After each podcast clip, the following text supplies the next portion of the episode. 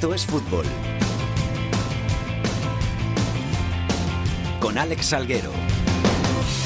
Hola, ¿qué tal? Muy buenas tardes a todos y bienvenidos una semana más a Esto es Fútbol, el rinconcito en cope.es para todo el fútbol de segunda, el fútbol de segunda B, el fútbol de tercera y el mejor fútbol femenino. Terminó por fin la segunda división, ascendió el Valladolid en los playoffs, ya habían ascendido el Rayo Vallecano y había ascendido también junto al conjunto madrileño, el Huesca, así que ya tenemos a los tres equipos que la próxima temporada van a jugar en primera división. Terminó la segunda división, como hemos dicho, pero no han terminado todavía la segunda división B y la tercera división, así que todavía nos queda una semanita más aquí en estos fútbol para seguir contando toda esa actualidad del fútbol que no tiene tanta cabida en los medios de comunicación hoy. Pues vamos a analizar todo ese playoff de ascenso a segunda y a segunda división B y vamos a hablar del Valladolid y de su ascenso a primera división. Todo ello aquí en Esto es Fútbol, hoy a los mandos con el gran Antonio Bravo y en la producción con Antonio del Rosal. Dime qué harás ese sábado. Que me muero por tenerte aquí a mi lado. Esto es fútbol. Con Alex Salguero. Dime qué planes tienes. Que mi fin de semana lleva tu nombre, dime. Oh yeah. Y es que solo tú, solo tú me das. Tú de norte a sur me llevas en tu mar. Sabes que estoy loco por ti. Loco por ti. Y es que solo tú. El Real Valladolid, que se impuso por cuatro tantos a uno en este global de los playoffs de ascenso en la final al Numancia, ganó 0-3 en Soria, tenía sentenciada la eliminatoria, empató 1-1 en Zorrilla el pasado sábado, hizo valer los goles conseguidos en los pajaritos en el feudo del Numancia para conseguir volver a la primera división. Así contamos el ascenso del Valladolid en tiempo de juego. 20 segunditos y se habrá acabado el balón. Desde atrás la tiene Kiko Olivas. Está bajando a Mon con el inalámbrico. Becerra que se quita el balón de encima. Ya lo celebra todo el mundo. Manos arriba, 10 segundos y el Pucelar de primera la roba Borja. No puede tener el Pucela. Viene el Pucela. Viene Mata. Viene Mata. Viene Mata. Viene Mata. ¡Qué golazo! Mira ¡Qué cómo golazo! ¡Qué golazo! ¡Qué golazo! ¡Qué golazo! ¡Qué golazo! ¡Final! ¡Final! ¡Final! ¡Final! ¡El Pucela es de primera! Qué final tan increíble. Iba a subir igual, pero lo último del partido. Y nos está escuchando uno de los héroes del ascenso del Valladolid, al que le agradecemos mucho que esté aquí en estos fútbol porque está ya de vacaciones. Kiko Olivas, ¿qué tal? Muy buenas, ¿cómo estás? Hola, buenas tardes. ¿Dónde te pillamos, Kiko? Pues mira, de vacaciones, en Benicassim pasando unos días. Haces bien, hombre, descansando y además después de conseguir el ascenso, o sea que ganado y merecido el de descanso. Sí, la verdad es que ahora toca descansar porque el año ha sido muy largo, muy muy duro, muy sacrificado y, y bueno, al final lo hemos conseguido y ahora hay que disfrutar un poquito, descansar porque ya dentro de unos días empezamos otra vez. ¿Lo has celebrado más este que el del año pasado o, o diferente? Bueno, cada, cada ascenso, yo por suerte he vivido dos muy seguidos y tienen, cada uno tiene lo suyo, pero se celebran por, por todo lo alto y como se merece algo tan grande. ¿Qué tal eso de ir en barca por el Pisuerga? La verdad que me sorprendió un poco, no sabía que tenía esa costumbre o esa tradición de salir en barco y bueno, algo diferente también es chulo y bonito de vivir. Oye, pero da un poco de miedo porque el, el río cubre, o sea, el río tiene que, que ser profundo. Bueno, íbamos en un barco bastante bien preparado y, y había gente por alrededor nuestra que también estaba ahí pendiente de si pasaba algo, así que íbamos tranquilos. Diferente al autobús, por lo menos, una cosa diferente. Sí, algo nuevo, la verdad que nunca me había tocado vivir algo así, no lo había visto nunca y bueno, mira, siempre es bueno vivir cosas nuevas. Si te tienes que, que- que elegir una de las dos, ¿qué prefieres, el barco o el autobús? Yo soy más tradicional y la verdad que se vive mucho más cercano, mucho mejor lo de lo del bus, porque tienes a la gente ahí a dos metros, la gente se emociona mucho más y no sé, se vive mucho más intenso. Y encima, también dos ascensos distintos. Uno por la vía rápida, este en el playoff se sufre mucho. Sí, se sufre bastante. La verdad Sí. que, que mejor es, sufrir, es subir directamente porque estas dos semanas de, de playoff son muy duras, pasan unos nervios, un estrés y, y una presión muy grande y bueno, si finalmente luego asciendes es muy bonito, pero como no te toque quedarte a las puertas, es un sufrimiento que no, no tiene precio. Oye, pero dime la verdad, el sábado no creo que sufríais mucho en, en Zorrilla, no creo que sufríais mucho con, con toda la gente, con el 0-3. ¿Fue más un partido de, de disfrutar o no? Bueno, eh, teníamos durante estos días previos al partido sí que teníamos mucha, muchos nervios, mucha incertidumbre porque, bueno, tenemos una ventaja bastante importante, pero el fútbol nunca se sabe y se han visto cosas muy muy raras y teníamos ese miedo y además ellos empezaron que la primera oportunidad si no la meten no nos hubieran metido un poco miedo en el cuerpo.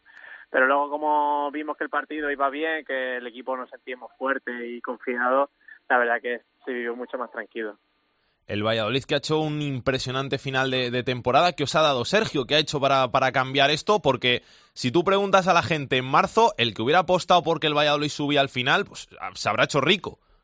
Sí, la verdad que había un cambio muy grande desde que llegó el Mister y no sé lo que nos ha dado, no sé lo que ha hecho, pero el equipo ha cambiado, los jugadores parece que son otros y, y bueno, de hecho está que los números demuestran todo lo que lo que ha conseguido el Mister y hemos acabado la temporada que de una manera magnífica y el equipo estaba lanzado. ¿Ya estáis pensando en, en el año que viene en primera o, o, todavía eso no hay que descansar y luego ya se verá cuando, cuando empecéis la pretemporada? Yo personalmente estoy descansando, desconectando, porque ya te digo que el año ha sido muy largo, muy complicado. Como bien sabes, la primera vuelta ha sido muy difícil para todo el equipo y, y, y merecíamos descansar ya después de todo lo que nos ha tocado vivir y ya habrá tiempo para, para pensar en lo que viene, en lo bonito que tenemos que vivir, pero ahora mismo hay que, hay que desconectar un poquito, que también viene bien. ¿Y ahora te, te, te pone el límite de peso de esos de, o no, no es tan estricto el médico del Valladolid? Bueno, sí que hay que tener un control porque si no es algo que, que resta a la hora de volver, pero sí que nos han dicho que estos días tenemos que, que disfrutar porque hemos estado muy sacrificados durante todo este tiempo y, y también es bueno darle al cuerpo un poco de descanso y, y de disfrutar personalmente. ¿Cómo, ¿Cómo notasteis a la ciudad? ¿Cómo visteis a, a la afición? Porque estaba toda la gente de, de Valladolid volcada. Sí, la verdad que se volcó mucho la gente en los últimos partidos, se notaba mucho ese aliento, esa energía que nos mandaba y yo creo que los últimos partidos fue espectacular lo que se vivió, tanto el recibimiento de equipo ante el partido como, como el ambiente que había en el estadio a la hora de jugar el partido. Y yo creo que, que eso siempre es bueno y ojalá que, que siempre se, se vea en los partidos en Zorrilla porque ayuda mucho, ayuda mucho al equipo. ¿Tú a nivel personal juegas por fin en, en primera el año que viene? Yo he debutado ya en primera división, pero no, no he conseguido estar en un equipo asentado, porque cuando jugué en primera división era porque estaba en el filial del Villarreal y algún partido tuve la suerte de jugar, pero ya me gustaba un año estar en, un, en una plantilla de primera división y disfrutar plenamente de, de esa categoría. Sabes que, que, es una cosa distinta, complicada, que, que, que, no tiene nada que ver con, con primera división, ¿no? O sea, con sí, segunda es otro mundo, es otro mundo totalmente diferente, cambia, aunque la categoría es la siguiente, cambia, yo creo que cambia mucho todo, el, el ambiente, los clubes, el estadio, le, todo, ¿no? Es, es como si fuera otra vida y la verdad que hay que disfrutarlo, personalmente tenemos que disfrutarlo mucho. Tengo por ahí a, a Diego Rivera, que le voy a saludar. Diego, ¿qué tal? ¿Cómo estás? Hola, Alex, ¿qué tal? Muy buenas. Que seguro que le quieres preguntar algo a Kiko. Hombre, eh, imagino que estará encantado y, y se lo preguntabas tú eh, acerca del año que viene. Mm, si considera él, o, por lo que les ha contado ya Miguel Ángel Gómez, el director deportivo, que se va a mantener ese bloque de jugadores de Real Valladolid.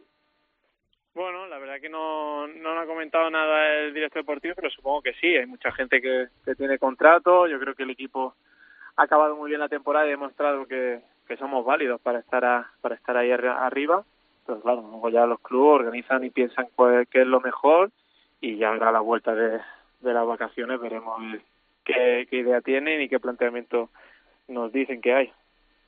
¿Algo más, Diego? No, era, eh, yo creo que eh, todo el mundo en Valladolid eh, durante la temporada hubo críticas con Kiko Olivas, pero yo creo que todo el mundo al final ha destacado eh, cómo ha acabado la temporada y al nivel tremendo que, ha actuado en los últimos partidos de liga y, y, y el playoff. Eh, ¿Ha sido cosa del míster eso, Kiko, de mm, nos ha dado, os ha dotado de más seguridad a Fernando Calero, a ti, eso os ha hecho estar más seguros o, o ha sido simplemente tu estado eh, tremendo en el final de temporada lo que ha tenido que ver? Sí, hombre, yo siempre digo que, que casualidad que mi mejor versión se ha visto cuando ha llegado el, el Mister nuevo, Sergio, y no sé si es casualidad o justo que, que surgió así, pero la verdad que desde que llegó el Mister yo personalmente he cambiado mucho mi nivel, he mejorado muchísimo y he acabado bien. Entonces, yo creo que le tengo que dar muchas muchas gracias al míster porque ha sacado lo mejor de mí. Kiko, que muchas gracias por pasarte por estos fútbol. Disfruta de las vacaciones que, que te las mereces y, y, mucha suerte para el año que viene en primera, que también te lo mereces. Muchísimas gracias. Diego. Sí. ¿Cómo está Valladolid? Pues imagínate cómo está. Está encantada de la vida de la ciudad. Eh, se lo decías a, a Kiko y es la realidad. Eh, si a cualquier aficionado al Real Valladolid eh, le dices, eh, pues justo cuando llegó Sergio, quizá incluso después de ese primer partido que Sergio dirige con derrota, hay que recordar, ante el Sporting de Gijón ese primer encuentro por 0 a 1 en Zorrilla, que va a jugar el playoff, ya yo creo que muchos se habrían reído y ya si encima les dices que va a conseguir el ascenso, bueno, ya hubieran tildado a quien se lo hubiera dicho de loco. La ciudad está entregada, eh, ha sido una locura, eh, sobre todo ese último partido de liga regular ante Osasuna y el playoff, eh, tres llenos consecutivos en Zorrilla, algo que no se veía, bueno, no se había visto nunca, eh, tres llenos seguidos en, eh, en Zorrilla, colas eternas para conseguir entradas, gente que se ha quedado fuera, eh, y desde el club se confía en que esto sea el germen de una nueva etapa para el Real Valladolid y que esto sirva para que la ciudad se vuelva con el equipo, una ciudad que quizá últimamente por las malas temporadas estaba un poco lejos de su equipo y se espera eso, que este ascenso, este espectacular ascenso del Real Valladolid sirva para otra vez volver a enganchar a toda esa gente y no sea flor de un día el Real Valladolid en primera, al final se consiga estabilidad y que el Real Valladolid sea un equipo importante como lo ha sido durante tantos años en la primera. Para el año que viene, ¿qué? Porque eh, de los tres, cuatro jugadores más importantes, yo te digo, para mí desde fuera, los más importantes, Masip, Mata, Borja y... y me falta uno, y. Mata y Hervías seguramente no estén en el equipo. Masip sí que se va a quedar y Borja tiene ya 38 años. ¿Qué, qué, qué va a hacer el Valladolid de cara al proyecto del año que viene?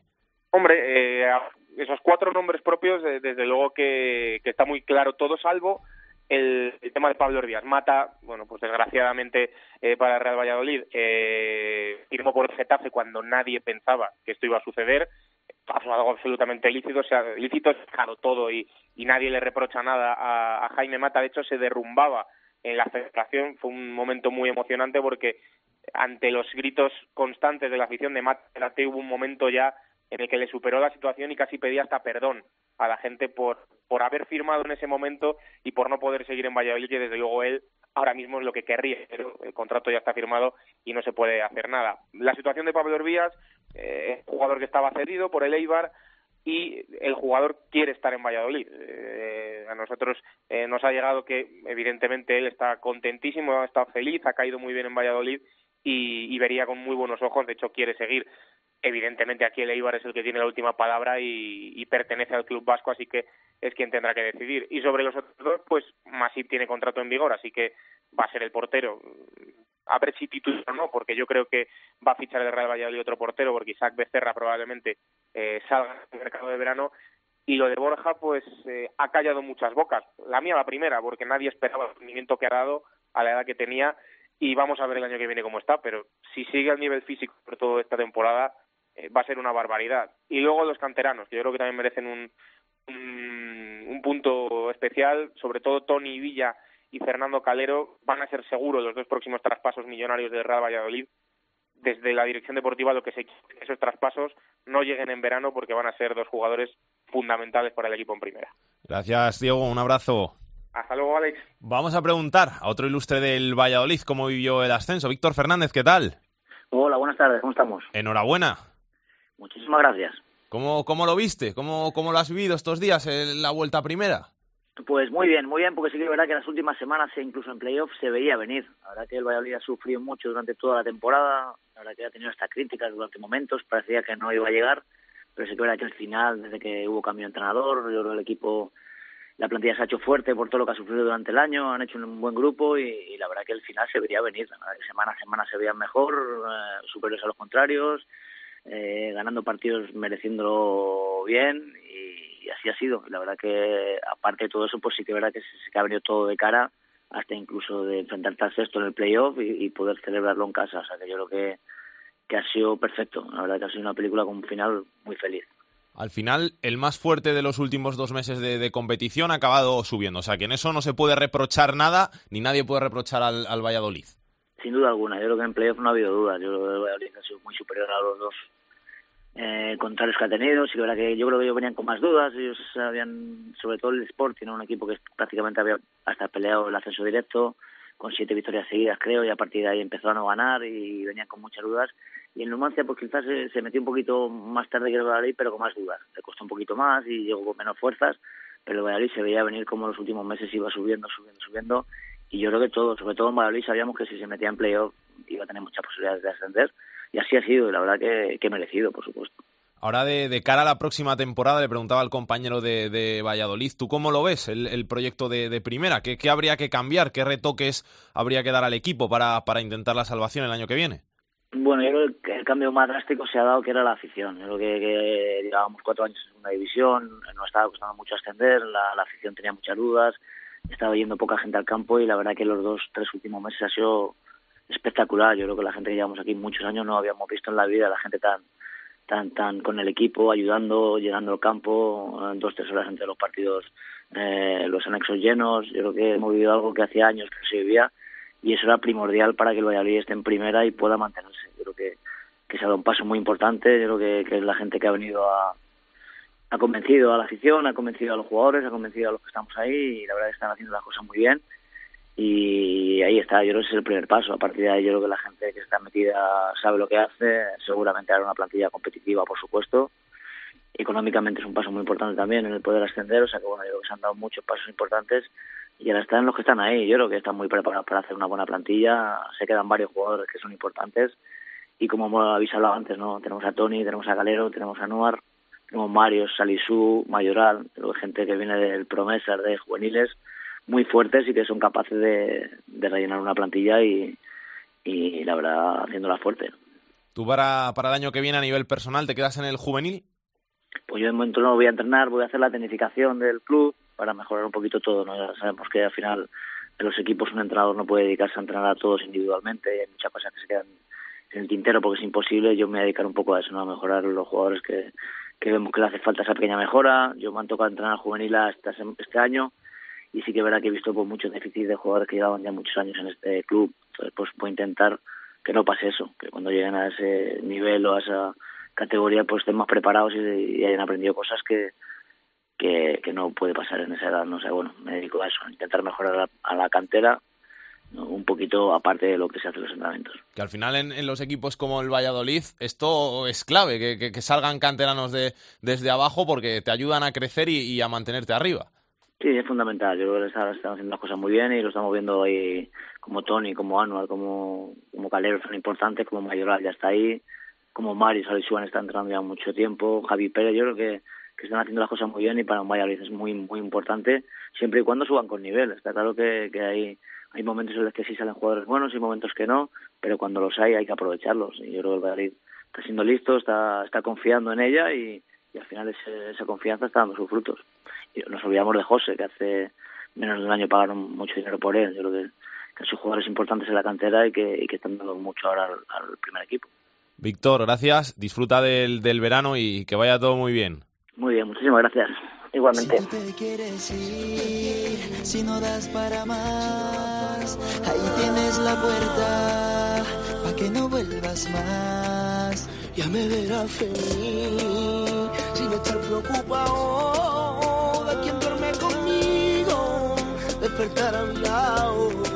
42 jornadas de temporada regular, dos semanitas más de playoff se acabó la segunda división y vamos a analizar un poquito los que nos ha dejado estos casi 10 meses de competición. Tony Cruz, ¿qué tal? Hola, ¿qué tal Alex? ¿Cómo estamos? Yo muy bien, ¿y tú? Pues un poquito más aliviado después de que haya terminado la temporada y que el Córdoba haya conseguido una permanencia que al final, sorprendentemente, fue incluso un poquito más plácida de lo, de lo que se esperaba. Al final, Sandoval, te lo tengo que preguntar, ¿se va del Córdoba después de obrar el milagro? ¿Por qué? Bueno, pues hay dos versiones al respecto. Por un lado, hay los que, los que están dentro del club Opinan que es eh, cuestión de pasta, es algo crematístico. Dicen que el técnico se había subido un poquito eh, en cuanto a sus pretensiones, eh, pedía dos temporadas y bueno, lo cierto y verdad es que realmente no es así. desde el propio Sandoval, incluso en una rueda de prensa, advirtió que no era ese el problema. de hecho, sus pretensiones económicas no eran tan elevadas. Estamos hablando de que solicitaba unos 300, 400 mil euros por la primera temporada, 300 mil por la segunda, que son unas cifras relativamente sensatas para un entrenador de fútbol profesional. Y más bien parece que no querían a Sandoval para liderar el proyecto de la próxima temporada. No le quería ni el presidente Jesús León, ni tampoco el director deportivo Luis Oliver, ni tampoco algunos de los componentes de la plantilla. Así que al final, pues esa fue la decisión, que a pesar de todos los méritos eh, que había contraído, incuestionables, y que aquí en Córdoba pues nadie puede discutir, eh, pues Sandoval no haya seguido en el Córdoba para la próxima temporada. De hecho, todavía el Córdoba no tiene entrenador. Te voy a preguntar un poquito por, por lo que ha pasado este año. ¿Para ti han subido los tres mejores? Pues, eh, hombre, al final en, segunda división eh, hay tantísima igualdad que hablar de quién es mejor. Hombre, eh, yo creo que atendiendo a la, clasificación y atendiendo también a, lo que ha sido el dominio de, por ejemplo, la Sociedad Deportiva Huesca de cabo a rabo, está claro que los azulgrana han sido, si no el mejor, el, uno de los mejores equipos de la categoría junto con el Rayo, eso está claro, ¿no? el Rayo ha ido de menos a más, ha ido afianzándose su proyecto con, con Mitchell y al final pues ha dado sus frutos, ¿no? Eh, grandes jugadores. Eh, a mí hay algunos jugadores que me han llamado muchísimo la atención y que estoy convencido que en, en primera división el año que viene pueden dar mucho que hablar, como Beltrán, por ejemplo, ¿no? Y bueno, el tercer, el tercer ascendido ya en un playoff el Valladolid ha sido el equipo que ha estado más en forma en esa recta final. Además lo han dicho los protagonistas, ¿no? El propio David dijo que, que quizá no fueran el mejor de los de los cuatro equipos que estaban en, en la lucha por el ascenso en el playoff, pero sin duda han sido el que en mejor momento ha llegado. De hecho, bueno, eh, superó con una solvencia espectacular tanto al Sporting como en la mm, última ronda al, Numancia. Así que bueno, sí, yo creo que han subido al final los tres equipos que de un modo o de otro han demostrado ser más regulares que sus oponentes, ¿no? Y al final, bueno, pues eh, en una categoría tan igualada, aunque sea por matices, sí que creo que han sido los tres mejores. Y por abajo, eh, Lorca y Sevilla Atlético quizá pues estaban descendidos desde, desde hace mucho tiempo, pero el Barça B, yo creo que nadie se esperaba que fuera a bajar el Barça B. No, sobre todo con el plantillón que, que tenía y también con los refuerzos que, que hizo a mitad de temporada, ¿no? Entre ellos Nahuel, ¿no? Eh, bueno, sí, está claro que lo del Barça B quizá haya sido la decepción más, más grande de la temporada, ¿no? Mucha inestabilidad, ¿no? Finalmente se tuvo que marchar Gerard, llegó García Pimienta, no, no corrigió los errores, incluso es curioso, ¿eh? Porque en la recta final tuvo ahí una serie de partidos que, que parecía que, que iban a volver a retomar el, el rumbo e iban a salvar el pellejo al final, pero un par de derrotas en la recta final pues hicieron que al final eh, pues, pues, el equipo culé bajara. ¿no? El Lorca y Sevilla Atlético, pues lo del Sevilla Atlético le, pasó lo que le suele pasar a los filiales en su segunda temporada. ¿no? Después de un año muy bueno, el siguiente suele ser muy difícil y al final pues han pagado la, el pato ¿no? del relevo generacional. Lo del Lorca era más o menos previsible, era un equipo sin, sin mucha tradición y bueno, pues que, que también ha pagado la, la novatada, aunque tenía muchos jugadores ya con, con experiencia en la categoría y el, cuarto de los descendidos, la cultural y deportiva leonesa, sí que ha sido un palo, ¿no? Porque yo recuerdo perfectamente allí en, en León la, alegría después de la victoria precisamente contra el Córdoba, que, era un resultado que prácticamente, si no les salvaba, les dejaba prácticamente con, con pie y medio, ¿no? En, segunda división. Luego encima eh, tuvieron a, su favor un partido muy claro en, en Tarragona, eh, 0-3 al descanso, y esa derrota al final surrealista, ¿no? 5-3, pues terminó eh, haciendo que se estabilizaran hasta caer la última jornada de una manera también eh, muy, muy singular en Soria, ¿no? Quizá era el equipo, uno de los equipos que más fácil lo tenía la última jornada. Es lo que tiene Segunda División, que, que lo imprevisible se convierte en, en real de la noche a la mañana. ¿Equipo así que te, que te haya decepcionado? ¿Osasuna, Granada, quizá alguno más? Bueno, quizá al principio de temporada eh, todos pensásemos que Osasuna, eh, Granada y Sporting los recién descendidos por aquello de, la ayuda al descenso y demás, pues iban, tenían todas las papeletas para ser los más fuertes de la, de la categoría, ¿no? Sí, quizá Osasuna, eh, sobre todo por su por su ataque, ¿no? Ahí con con eh, Chisco y con y con Quique, pues eh, pues evidentemente se esperaba más y con David Rodríguez. Granada, Granada tiene un auténtico, un auténtico plantillón, ¿no? Lo que pasa es que desde el principio de la temporada con Ultra se veía que el equipo no terminaba de carburar, ¿no? Se, se basaba sobre todo en individualidades, en, en Darwin Machís, y cuando en segunda un equipo depende tanto de, determinados jugadores, eh, cuando atraviesan un, bajón, pues se resiente mucho la clasificación, ¿no? Eh, quizá esos han sido los equipos que me han decepcionado, porque luego el resto es que cuando ha habido tantísima igualdad por arriba y por abajo, tampoco es muy fácil decir quién, quién pensaba uno que podía estar mejor, ¿no? Está claro que el propio Córdoba de, de, de, super, de supertemporada, que lo ganó todo al primer partido contra el Cádiz, también el Cádiz me decepciona un poco, ¿no? Sobre todo en la recta final, pues ha sido otra de las decepciones, pero bueno, como al final ha salido a flote, pues, pues tampoco se puede hablar demasiado mal de lo que ha pasado por aquí. Y para el año que viene, ¿cómo lo ves? Yo, por ejemplo, te digo que para mí el Depor está fichando bastante bien, Las Palmas se está moviendo bien, están fichando a, gente que al final conoce muy bien la categoría, que es lo que tienes que hacer en estos casos, fichar a jugadores que, saben lo que es la segunda, que saben que la segunda es muy larga, que saben que vas a tener que pelear hasta el final, que saben que vas a perder partidos, que vas a enganchar tu racha de cuatro o cinco jornadas sin ganar y que eso no, te puede hundir. Y el Málaga todavía no, no, sé qué va a hacer. Ha fichado a Muñiz como entrenador, pero no, no está dejando claro nada de, de, de, lo que va a hacer. No se ha reforzado. Tiene buenos chavales como Mula, como Ontiveros, pero al final no puedes basar el, el ascenso en, en, dos chavales de 20 años. Y bueno, sí, recuperas a, a Cristian Santos, que, a Michael Santos, a Michael Santos, que, que estaba el año pasado en el Sporting, que metió un montón de goles, pero al final no, no termino de ver un proyecto claro del Málaga. No sé cómo lo ves tú. Bueno, sí, es que evidentemente eh, lo del Málaga ha sido una auténtica casa de locos, ¿no? La pasada temporada y todavía pueden pagar eh, ese, ese peaje en, segunda, ¿no? No, no perdono la categoría, lo hemos comentado antes, ¿no? Los tres que descendieron el año pasado, eh, dos de ellos ni entraron en, en playoff, eh, así que bueno, evidentemente la, categoría paga eh, toda la improvisación, ¿no? Sí, lleva razón, quizá el Depor se está moviendo bastante bien, eh, lo de Las Palmas es previsible, también tienen mucho dinero y detrás una afición muy fuerte y, bueno, tienen esa necesidad histórica de un equipo que hace nada, parecía que quería aspirar a la incluso a entrar en competiciones europeas. De hecho, la, la, delantera que dicen que quieren formar con Rubén Castro y Jorge Molina, pues sería terrible, ¿no? Para segunda división. Jugadores de mucha experiencia, pero también con, con muchísimo gol, ¿no?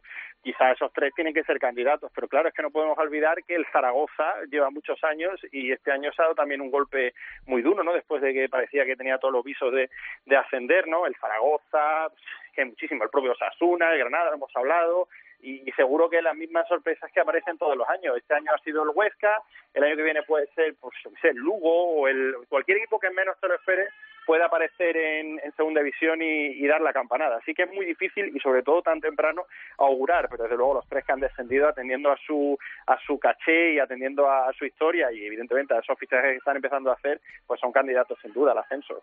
Tony, gracias. Disfruta del verano, de las vacaciones y pásalo muy bien. El año que viene nos vemos. Un abrazo, Alex. Muchísimas gracias e igualmente. Feliz verano para todos. Feliz verano. Vamos a hablar un poquito de, lo que hacen los entrenadores en este parón de, de, vacaciones. Sabemos lo que hacen los jugadores, muchos de ellos de vacaciones, cuidándose, cuidando el peso para, para no coger kilos que luego les hagan en la pretemporada, pues pasarlo mal, pero no sabemos qué hacen los entrenadores. Y nos está escuchando uno que fue el año pasado entrenador de segunda división y que pues ahora está buscando equipo, esperando equipo. Jorge Romero, ¿qué tal? Muy buenas. Hola, muy buenas, ¿qué tal? ¿Todo bien? Muy bien, aquí aprovechando y disfrutando de, del Mundial ahora. Eso te iba a decir, viendo fútbol, no hay de, bueno, queda un poquito de, de, segunda B y de tercera, pero te puedes hinchar a ver partidos del Mundial. Sí, los entrenadores en ese sentido no, no somos capaces de desconectar, ¿no? Si no es por una cosa es por otra, si yo por ejemplo en mi caso, pues bueno, eh, tratando de, aparte de ver cómo finaliza la segunda división, ¿no? Que es un poco la temporada donde, donde he estado este año, y bueno, ver otro tipo de categorías donde cuando estás inmerso en, en el día a día, en el trabajo, no, no llega, no, no, al final tu trabajo y, la competición en la que estás participando te absorbe eh, todo el tiempo y, la energía. Y bueno, pues segunda vez, tercera división, como comenta, y, bueno, intentando estar al, día para, para lo que pueda surgir. Tú has estado este año en el, en el Córdoba, Jorge, has estado en segunda, también estuviste en segunda B. Eh, eh, ¿Varía mucho la, la cantidad de, de, horas que tiene que dedicar un entrenador a una categoría y a otra o, es similar? Bueno, en mi caso, que al final está en un club mm, profesional, ¿no? Como el, como el Córdoba, y creo que ya a esos niveles, eh, da igual el club en el que estés, eh, hay pocas diferencias. Para mí la mayor diferencia es más eh, a nivel mediático, a nivel de, de trascendencia de lo que hace, pero a nivel de, de tiempo, de, energía, de, bueno de, de, lo que gasta en tu tiempo para, para tu profesión es muy similar.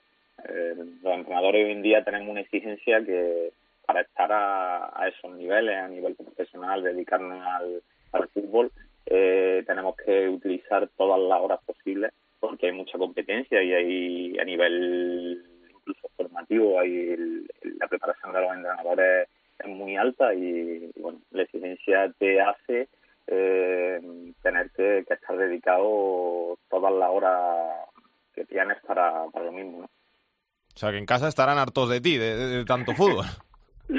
bueno, pues, por suerte para ellos doy poco ruido porque me meto en mi, mi cueva, como yo digo, y, bueno, intento abstraerme, creo que busco la concentración, eh, eso, tratando de eh, estar un poco fuera de, todo y bueno, y sobre todo disfrutando, ¿no? Que, aunque estamos 24 horas pensando en lo mismo, tenemos la gran suerte de, dedicarnos a, lo que nos gusta y creo que eso a nivel profesional es, un, un lujo, ¿no? Lo bueno es que para el Mundial tienes excusa, eso de lo tengo que ver porque tengo que ver a un futbolista. sí, al final es, nuestra profesión, ¿no? Eh, nos dedicamos a ello y, tenemos la excusa perfecta. ¿Qué, ¿Qué, te iba a decir, Jorge? Eh, ahora que, ¿a qué te dedicas? Buscando equipo, ¿no?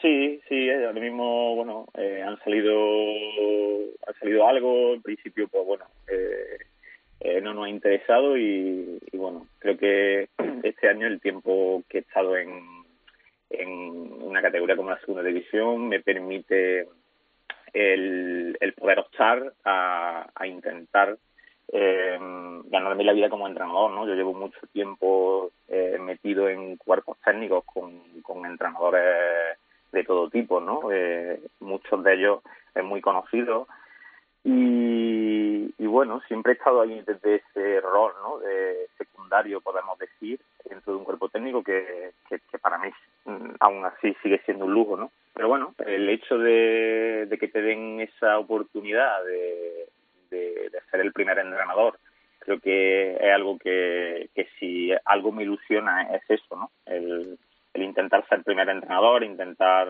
estar en campo como tomando decisiones y y bueno, ahora aprovechando este punto y, bueno, un poco de paciencia, sabemos que es difícil, pero eh, ahora aprovechando para, para seguir formándonos y seguir viendo mucho fútbol. ¿Qué, qué, te gustaría? Eh, ¿Quedarte aquí en España o, el salto al extranjero? Porque al final tiene que estar chulo el, ir al extranjero, pero yo creo que es mucho más difícil el, el irte como entrenador que como, como futbolista. Sí, sí, es posible. Eh, yo en ese sentido estoy abierto totalmente a cualquier cosa. ¿no? Yo ahora mismo tengo hambre de, hambre de, experiencia, tengo hambre de, conocer cosas nuevas. Eh, llevo, que soy joven, llevo muchos años en el fútbol profesional, como te he comentado, pero siempre en el Córdoba, en, el equipo de mi, de mi ciudad, ¿no? Y, y bueno, ahora necesito un poco eso, ¿no? El hecho de de, abrirme a otros sitios, sea en España o sea afuera, y, bueno, sobre todo aprender y, como te he comentado, ¿no? Eh, disfrutar de mi profesión y, de la oportunidad que, he tenido con ese paso por, por la segunda división. ¿no? O sea, que las maletas las tienes hechas. Están preparadas para solo para cerrarlas. En el momento que, que reciba la llamada, se cierra y, y va adelante. Jorge, que a ver si tienes mucha suerte, que, te vaya muy bien y que muchas gracias por, por pasarte por, por estos fútbol. Disfruta el verano. Gracias a vosotros, vale. Un abrazo. Que pase Pedro Martín. El enfadato de Pedro Martín. Hola Pedro, ¿qué tal? ¿Cómo estás? Muy bien, Jolín. Ya está el Mundial casi a la mitad y seguimos con el fútbol de segunda y segunda B, porque claro, todavía queda la última, el último, las últimas eliminatorias de segunda B por decirse. Y bueno, aparte de recordar que el otro día con, el, con el gol que marcó frente al Numancia, Mata, eh, llegó a los 35 goles, eh, cifra récord en una segunda división eh, de grupo único, superando los 34 que consiguió Baltasar con el Celta en la temporada 86-87, pues en esta fase de ascenso a segunda división el nombre propio es Nino, que ha marcado cuatro goles que le han venido al Elche fenomenal para estar en disposición de subir a segunda división otra vez y recordar pues que Nino lleva 226 goles en 701 partidos que ha jugado eh, desde que debutó con el Elche la temporada 98-99 y bueno, pues eso, eh, este chico, este chico que empezó siendo un chico que, debutó con el Elche con 18 años, ahora que tiene eh, 39, 39, no 38 que ha cumplido el, el 10 de junio, pues eso, durante 20 años marcando goles y el Elche, gracias a él, a punto de volver a Segunda División. Gracias, Pedro.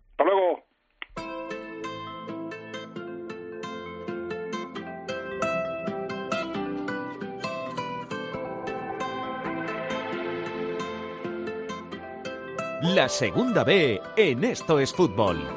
Ti osservo da un po', non so se Dio già vista per la strada o dentro a Rolling Stone.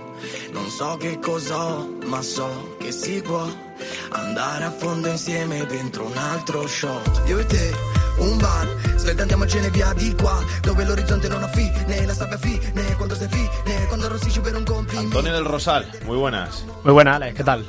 Estás contento con la salvación de tu Almería al final, ¿no? Muy contento con la salvación de, de mi Almería, aunque sufriendo, y ahora ilusionado con Almería B, que el otro día hizo un partidazo. Lo tiene fácil para subir. O sea, la puede liar, pero vamos. Sí, tenemos ya Secu, que hizo un hat el otro día, y a ver si, si hay suerte este domingo. Bueno, te comento, el Elche se impuso al Villarreal B por 2 a 0 en el partido de ida de la final del playoff de ascenso gracias a los goles de Iván Sánchez y Nino, y toma ventaja de cara al partido de vuelta de este sábado a las seis y media en la ciudad castellonense. En la otra eliminatoria, el Extremadura de nuestro amigo Juan Sabas ganó por 1 a 0 al Cartagena en un repleto Francisco de la Era con un tanto de pardo.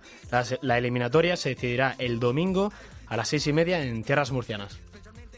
Y nos está escuchando el hombre del Extremadura. ¿Qué tal? Muy buenas, Rodrigo Morán, ¿cómo estás? Hola, ¿qué tal chicos? ¿Cómo estáis? Muy buenas. El Extremadura que va con ventaja allá a Cartagena, pero que no lo va a tener nada fácil porque el Cartagena no quiere caer dos veces al final.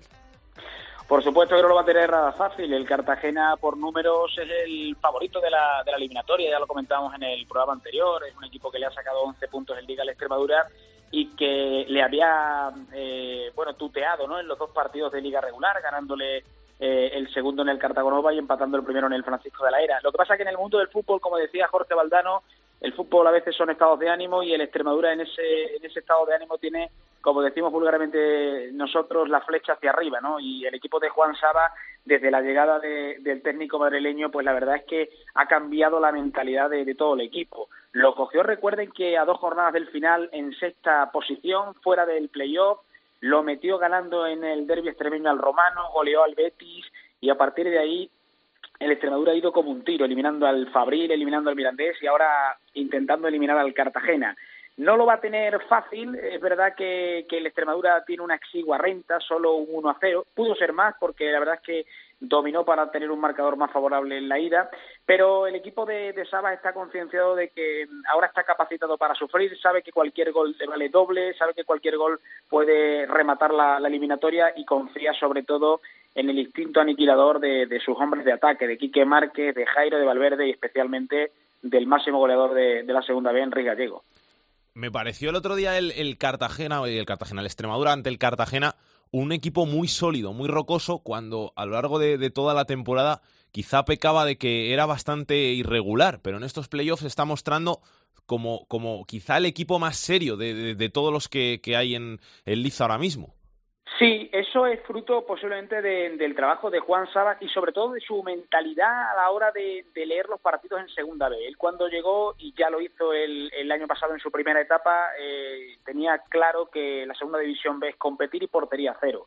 A partir de ahí trabajó en solidificar, como tú bien dices, la defensa, de intentar dejar la portería cero, de no complicarse la vida en la salida del balón y sobre todo confiar un poco en el, en el talento de los hombres de ataque para, determinar los partidos. Eh, a todo ello se le suma que curiosamente y contra todo pronóstico la Extremadura está en el mejor estado de forma de toda la temporada. Ha llegado como un auténtico tiro. Físicamente hay hombres como Jairo, como Alex Díez y especialmente como Gio Zarfino, que lleva tres goles en el, en el playoff, que están, son hombres inconmensurables en, el apartado físico. Y ahí es donde yo creo que le ha ganado la primera batalla al Cartagena. Vamos a ver el calor que va a hacer, porque el otro día incluso la AFE eh, realizó una, una crítica sobre la hora del partido, sobre la liga, porque se había jugado el partido con temperaturas superiores a los 37 grados se esperan unos 31 32 en el Cartagonova y yo creo que el calor eh, puede ser incluso un buen aliado del Extremadura. Te tengo que preguntar también, Rodrigo, qué pasa si no se sube, porque después de haberse gastado hasta 400.000 euros, fueron, no, estoy seguro de la cifra, lo que, lo que se gastaron por, por las cláusulas de, de Enrique y de, y de José García, parecía que era un, un proyecto a una carta. Si, si no se consigue el ascenso, ¿pasa algo? Sí, más o menos un poquito más de 250.000 euros creo que entre los dos. De todas maneras, eh, aquí mm, el, el, principal objetivo era entrar en, en el playoff. Eh, creo que con, la entrada en el playoff el equipo, y el presidente así lo ha dicho, se asegura la, la viabilidad de cara a la próxima temporada. Y aquí ya, eh, bueno, pues eh, es Vox Populi que el Extremadura está pensando en, en, las dos direcciones, en el posible ascenso y en, la posible, en el posible no ascenso. Y en ese caso, el Extremadura está preparado para rearmar un buen grupo para, para volverle a intentar la temporada que viene. Lo que pasa es que, claro, eh, eso se ha ido pensando y madurando durante las primeras eliminatorias, pero es que ahora lo tiene tan cerca que nadie quiere pensar en esa, en esa posibilidad. Pero sí, en el caso de que no se ascienda, que es una de las dos posibilidades que hay, el Extremadura va, va a tener viabilidad seguro y, sobre todo va a tener la posibilidad de armar otro, otro buen equipo para, para volverla a intentar. Gracias, Rodrigo. Un abrazo. Un abrazo, compañero. Hasta luego. El rival, el Cartagena. Maite Fernández, ¿qué tal? Muy buenas. Le iba a decir a Rodrigo que si no tienen prisa, a nosotros nos surge un poco, ¿eh? ¿Pasa algo si no sube el Cartagena? No, no pasaría nada porque desde la llegada de Paco Belmonte a, al club, la verdad que ha conseguido lo que decíamos la, la semana pasada, darle viabilidad económica, tener superávit al final de, de las campañas, eh, bueno, pues eh, tener un montón de, de inversión publicitaria que hacía siglos que en el club no se veía o no se había visto nunca y la verdad que en ese sentido hay tranquilidad porque se están haciendo bien las cosas y es aquello de que si no ocurre este año, bueno, pues eh, tiene que terminar eh, primando el hecho de, de, hacer bien las cosas. Es verdad que eso no no es una, bueno, pues una seguridad de, de ascender, pero también se aferran a aquello de que lo han tenido tan cerca que lo tuvieron a 20 segundos, que han conseguido lo más difícil que evidentemente sería una desilusión no lograrlo. No es fácil porque tiene que remontar el partido de la ida, pero lo cierto es que, que hay mucha ilusión. La gente confía en la remontada, por lo menos esta vez es en casa, que eso ya es algo. No, algo, algo malo. Normalmente aquí en Cartagena nadie quiere tener una final en casa. La primera vez que, que había un partido importante fue el de la semana pasada frente al Celta de Vigo y, es la primera vez que se consigue algo positivo en una jornada en la que las, la juegan en casa, pero lo cierto es que sí, los jugadores dicen que, que ellos sí que prefieren jugárselo ante un Cartagonova que no sabemos si colgará otra vez el no hay billetes, pero que ya esta tarde anunciaban que había 11.000 entradas vendidas, mil de esos aficionados de la Extremadura que están locos perdidos y que van a estar incluso algunos eh, pasando ya el sábado por Cartagena. Hay muy buen ambiente entre las dos aficiones, con lo cual va a ser en ese sentido magnífico y la pena es que, uno de los dos equipos, aunque tengan modelos diferentes, pero moviendo tanta gente, bueno, pues se vaya a tener que quedar eh, en segunda B y tener que intentarlo otra vez el año que viene. Lo del calor, que me ha dicho Rodrigo que, que se prevé mucho calor, ¿eso cómo, cómo puede afectar? A ver, el calor es diferente al de Extremadura. La semana pasada hubo, creo que, 11 atendidos durante el partido en el Francisco de la Era. Había 36 grados. No estamos llegando todavía a eso. Sí que es cierto que hace muchísimo calor, que aquí la, humedad es, es, terrible. Pero también es cierto que tenemos aquello que llamamos nosotros la brisa marinera y que normalmente hace aparición y, sobre todo, bueno, pues ese vientecito. No sé si bueno para la práctica de fútbol, pero yo creo que para los aficionados y para que la temperatura parezca un poquito menos, menos dañina, sí que va a ser. No van a ser los grados de, de Extremadura, pero ya te digo que aprieta el calor estos días. Y luego el, el, vestuario. ¿Hay miedo, hay temor entre la afición, entre los jugadores a que pueda pasar otra vez lo que pasó en Majada Honda? Porque al final, si vas ganando 2-1, bueno, el 2-1 no te sirve. Si vas ganando 2-0 y, y, quedan dos minutos, tres minutos, el miedo va a estar ahí. Pues mira, los aficionados seguro. Date cuenta del partido de España terminado ayer con ese saque de, de, banda a 30 segundos del final y les recordaba, decían los aficionados por Twitter que les recordaba a ese fatídico momento en el que llegó el gol en propia puerta de, de Zabaco y bueno, pues eh, esta mañana mismo han hecho una jornada de puertas abiertas con los medios de comunicación y Jesús Álvaro decía que no es que sea continuo el pensamiento, que han pasado páginas, pero que por ejemplo el otro día el 1-0 les valía pero el 1-1 no les habría valido y había clasificado al Celta B y eso se les pasó por la, por la cabeza en esos instantes finales. Maite, suerte y muchas gracias. muchas gracias. Y nos está escuchando precisamente el portero del Cartagena, Pau Torres. ¿Qué tal? Muy buenas, ¿cómo estás? Buenas tardes, muy bien. ¿Todo bien? Muy bien. ¿Ya estás listo para el partido de este fin de semana, para la última final del Cartagena después de una larga temporada? Sí, la verdad que, que sí, que es el último partido y donde nos jugamos todo. Esta vez ya no vale fallar, ya lo sabéis. Sí, la verdad que, bueno, gracias a, a, la, a la temporada que hemos hecho regular perfecta, tuvimos otra oportunidad, y pero bueno, ahora sí que ya no hay. Tiene más partidos, este es el partido y, y tenemos que ganarlo y pasarle y, y ascender como sea. Lo que pasa que por lo menos esta vez el partido lo jugamos en casa, que eso tiene más aliciente a favor del Cartagena, os viene mejor. Sí, la verdad que sí. La verdad que en casa estamos siendo eh, un equipo muy fiable y bueno, y con, con, to- con toda nuestra afición y nuestra gente, pues tenemos que, ser- que jugar 12 y, y intentar a- hacer un buen partido para, para remontar la eliminatoria. Hay que remontar porque perdisteis allí en, en Almendralejo. ¿Os esperáis el mismo Extremadura ahí en casa? Eh, Extremadura todos sabemos, ya nos enfrentamos en Liga a los dos partidos, que tiene muy buen equipo, pero bueno, nosotros tenemos que pensar en, en nosotros, eh, en estar el 100%, estar bien, y si estamos bien tenemos nuestras opciones seguras de, de, de pasar a la eliminatoria. Oye, pero ellos han cambiado bastante con, con Sabas en el banquillo. Parece otro equipo distinto del que era durante la temporada, que eran muy regulares, ahora se están mostrando bastante, bastante fiables. Sí, la verdad que, bueno, han tenido un playoff difícil porque han, han- se han enfrentado a todos los equipos que, pues mira, el Deportivo B que quedó segundo y el Mirandés que fue campeón, y los pasó y eso también te, te da ese plus de motivación y, y, estar ahí, ¿no? Al final que el partido de, ida fue de- fue difícil por nosotros, no estuvimos tampoco nosotros muy bien y ellos pienso que estuvieron muy bien, pero bueno, eh, eso ya es pasado, eso tenemos que pensar en domingo, en, nove- en 90 minutos, que son esos 90 minutos, que no hay nada más, y intentar y a, y a morir en el campo. ¿Cómo estáis vosotros? Bien, la verdad que, bueno, después del golpe tan duro que fue Majadahonda, pues nos supimos reponer, porque al final pienso que un equipo reponerse de eso era difícil y nosotros lo hicimos. Pasamos una eliminatoria difícil, como era contra el Celta B, y nos metimos en otra final. La verdad que sí que el partido de ida no fue como nosotros que, que- queríamos, pero, pero bueno, lo importante es que llegamos llegamos a- al último partido en nuestra casa con nuestra gente y la eliminatoria está, está abierta. ¿Habéis hablado entre vosotros? ¿Habéis eh, conjura, lo que sea, para que nos vuelva a pasar lo de, lo de Majadahonda si llega así el partido a los minutos finales? Bueno, lo de Majadahonda ya no se habló. Eh, lo de Majadahonda pienso que es mejor no hablarlo porque es una hostia muy fuerte que, que te da, ¿no? Para todos, para afición, para, para jugadores, para, para todo el mundo.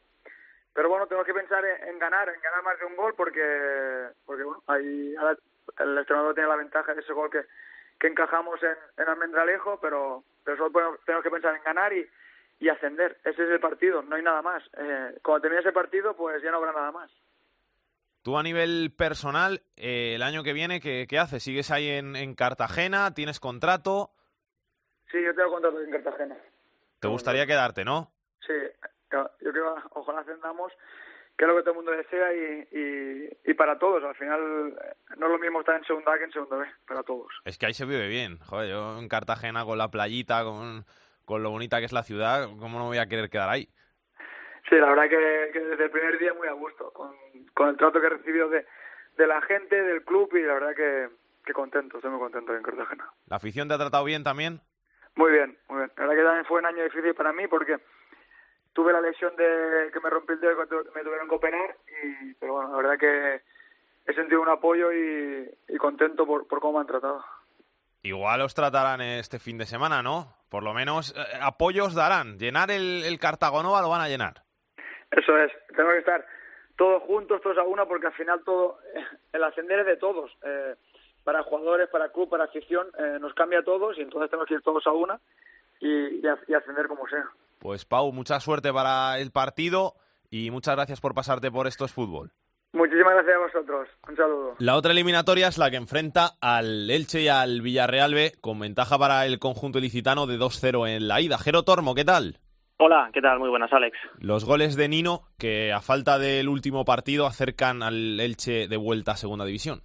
Efectivamente, un 2-0 es la mayor ventaja que ha encontrado el Elche Club de Fútbol en lo que llamamos de playoff de ascenso para tener que defender, pero aún así, por el hecho de que sea el último compromiso, que sea el último partido de esta fase final del campeonato, nadie se fía, absolutamente nadie se fía de lo que pueda suceder este próximo sábado desde las seis y media de la tarde en la Ciudad Deportiva de Villarreal, sobre todo porque tanto Elche como Villarreal se conocen de la fase regular, a pesar de que el empate a cero ha sido el resultado que ha predominado en los dos encuentros, la primera victoria que desequilibraba la balanza se produjo hace apenas siete días en ese partido de, la final del playoff de ascenso a segunda división, pero nadie se fía de lo que es este Villarreal B porque se sabe de la calidad que tiene, no solamente por ser jugadores que ya están adaptados a la categoría de bronce del fútbol español, sino porque también tiene futbolistas que durante este año han jugado en primera e incluso en competición europea, como es el caso de Raba. Yo creo que sobre todo el mensaje que se está enviando durante estos días es ese, el de tener mucha, muchísima humildad y como dice Pacheta, si hay que celebrar, se celebrará, pero será en torno a las ocho y media de la tarde el sábado. ¿Tú cómo lo ves? ¿Con, con el corazón y con la cabeza? Hombre, yo la verdad es que, eh, mira, te voy a hablar simplemente desde los números, desde la estadística fría, que muchas veces está para simplemente romperse, pero a veces también ayuda a entender un poquito lo que es este el Club de Fútbol. Y evidentemente me pongo desde, desde el lado frangiverde. Desde que Pacheta llegó al banquillo del Martínez Valero, allá por el mes de febrero, el Elche no ha perdido todavía ni un solo partido. Son 16 encuentros los que acumula el conjunto frangiverde, bien con victorias, bien con empates. El Elche Club de Fútbol es de los equipos que ha jugado el playoff de ascenso a la segunda división, desde que está instaurado el actual formato, el único que cuenta sus partidos por victorias. Cinco partidos, cinco triunfos. A poco que el Elche Club de Fútbol sea capaz de mantener la identidad que le ha insuflado Pacheta desde su llegada al cargo, yo creo que un 2-0 y teniendo en cuenta que desde que Pacheta llegó al banquillo, el Elche siempre ha marcado a domicilio y un gol en Villarreal le pondría la eliminatoria franca al conjunto franjiverde, yo creo que si nos escudamos en esos datos, que bueno, a lo mejor son más ilusiones que realidades, pero si nos escudamos en esos datos, yo creo que el regreso del Elche Club a segunda división un año después estaría un poquito más cerca. Sabes que desde hace 7, 8 años siempre hay un filial en la segunda división, o sea que sería también romper otra otro récord, otra racha. Hombre, ese dato no lo tenía yo apuntado, pero ya que hablamos de datos, sí, la verdad es que también, también podría ser ese dato, ¿no? Válido para, para toda la gente de, Villarreal. Bueno, yo ya te digo, yo espero, ¿no? Espero que, que el Elche Club de Fútbol, sobre todo como durante esta semana y en semanas previas siempre ha expresado, haga lo que está haciendo habitualmente, que no es ni más ni menos que seguir las pautas que ha marcado su entrenador, Pacheta, y si es fiel a su idea, a su filosofía de juego, pues yo creo que podrá estar un poquito más cerca de, ese ascenso. También es verdad que vuelve de nuevo a repetirse una situación similar a la de la última eliminatoria frente al Sporting de Gijón Ben, donde muy poquitos aficionados del Elche Club de Fútbol van a poder estar en tierras villarrealenses. Concretamente, 350 entradas son las que se han enviado al Martínez Valero. Así que lo que también, eh, por ejemplo, sin ir más lejos en el día de hoy, Nino mandaba como mensaje a sus aficionados es que estén donde estén, que vayan de la mano, que acompañen al Elche Club de Fútbol, si es desde la cercanía mejor, si es desde la distancia, pues será lo que tenga que ser, que vuelvo de nuevo al mensaje de Pacheta, si hay que celebrar, pues ya se celebrará el sábado. Si no se sube, ¿pasa algo? Hombre, si no se sube, ahora mismo la, la situación económica es un poco preocupante en el sentido de que, digo lo de poco porque habitualmente eh, hay muchos equipos que, que bajan con, con, deudas, con situaciones críticas económicamente hablando, y aún así parece que siempre encuentran la fórmula, ¿no? Para seguir subsistiendo, siempre hay casos que no, ¿no? Eh, el Elche tiene un caso muy cercano y además en una situación similar también con una sanción como es la de Bruselas, de la Unión Europea, a poco más de 20 kilómetros de aquí, como es el Hércules, que lleva ya unas cuantas temporadas en Segunda División B. Yo creo que ahora mismo el Elche Club de Fútbol si no asciende a la categoría de plata, podría todavía seguir subsistiendo. Eh, el día a día se complicaría. Eh, bueno, por ejemplo, esta temporada ya las nóminas de, empleados, no de futbolistas, sino de empleados ya ha costado y sigue costando poder hacer frente a las mismas, pero yo creo que el Elche Club de Fútbol todavía podría seguir teniendo eh, viabilidad, pero evidentemente durante esta semana, por ejemplo, el presidente del Elche, Diego García, ha mandado un mensaje, ¿no? Y que es que el partido del sábado quizás uno de los partidos más importantes de la historia del Elche, porque él es el que maneja los números, es el que maneja las cuentas y sabe que un Elche en segunda división podría ser muchísimo más viable que un Elche en segunda B, que no se nos olvide también durante esta temporada entre otras ayudas, ha tenido la ayuda por el descenso. Por lo tanto, eso el año que viene no se tendría y tendría que volver a empezar de cero sin una inyección económica que este año se ha tenido y que parece que le ha llegado muy, muy, muy justita al conjunto franjiverde para la recta final del curso. Te voy a dar el dato para despedirte. Desde la 2002-2003 no había una temporada sin filiales en la segunda división. Bueno, pues apúntate la 2018-2019 sin filiales también entonces, ¿vale? Vale, un abrazo, Jero. un abrazo.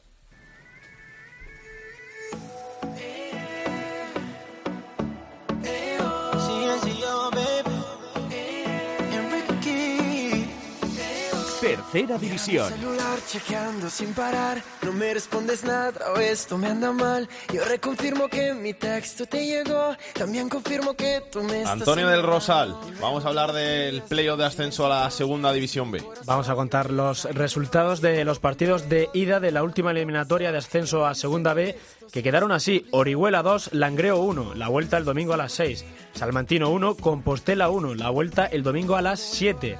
Portugalete 1, Castellón 1. Este domingo a las 9 menos cuarto se decide quién asciende. Unión Deportiva San Fernando 0, Durango 1. El domingo a las 12 el partido de vuelta. Ibiza 1, Atlético Levante 0. Domingo a las 11 y media de la mañana el partido de vuelta. Atlético Sanluqueño 3, Giclano 0. El partido de vuelta es el domingo a las 7 menos cuarto. Socuellamos 1, Unionistas 0. El sábado a las 6 en Salamanca el partido de vuelta. Egea 1, Cádiz B 1, la vuelta el domingo a las 12. Y por último, Villarrobledo 3, Almería B 6, la vuelta el domingo a las 11 y media en el estadio de los Juegos Mediterráneos. Lo dejo para el final, para que, para te luzca. Vamos a ver qué tiene Álvaro Lorenzo en su agenda de la semana.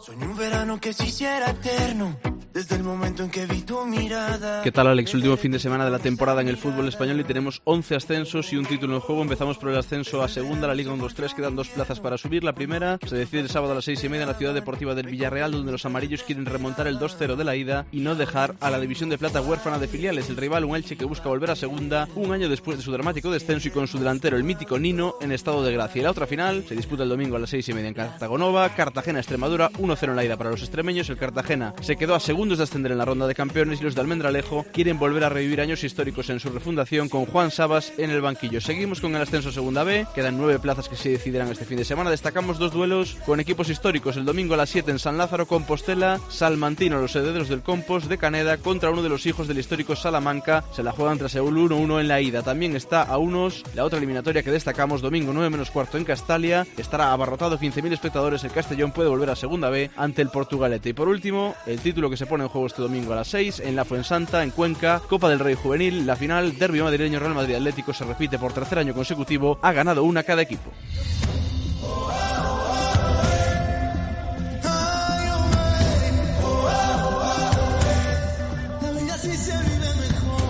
Con este se vive mejor de Antonio José y de Juan Magán, que nos estamos despidiendo ahora mientras coincidimos con el Mundial, con canciones de- del Mundial, pues con esta nos vamos hasta la semana que viene. La semana que viene, que va a ser el último programa de esta temporada de Esto es Fútbol, y en la que vamos a hablar pues de los dos equipos que nos queda por saber que ascienden a la segunda división, o el Elche o el Villarreal B, o el Extremadura o el Cartagena, y de los nueve que van a completar la segunda división B la próxima temporada. Así que os emplazamos aquí a la semana que viene para que os paséis por última vez este año por estos fútbol y nos veamos las caras. Hasta entonces, que lo paséis bien, que disfrutéis del veranito, de la piscina, de la playa. Besos y abrazos para todos. Chao, chao. Para contactar con Esto es Fútbol puedes hacerlo a través de correo. Esto es fútbol arroba cope punto es. En Twitter arroba es fútbol cope.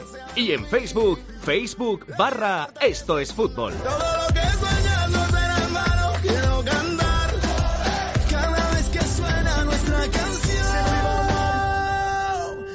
La vida sí se vive mejor.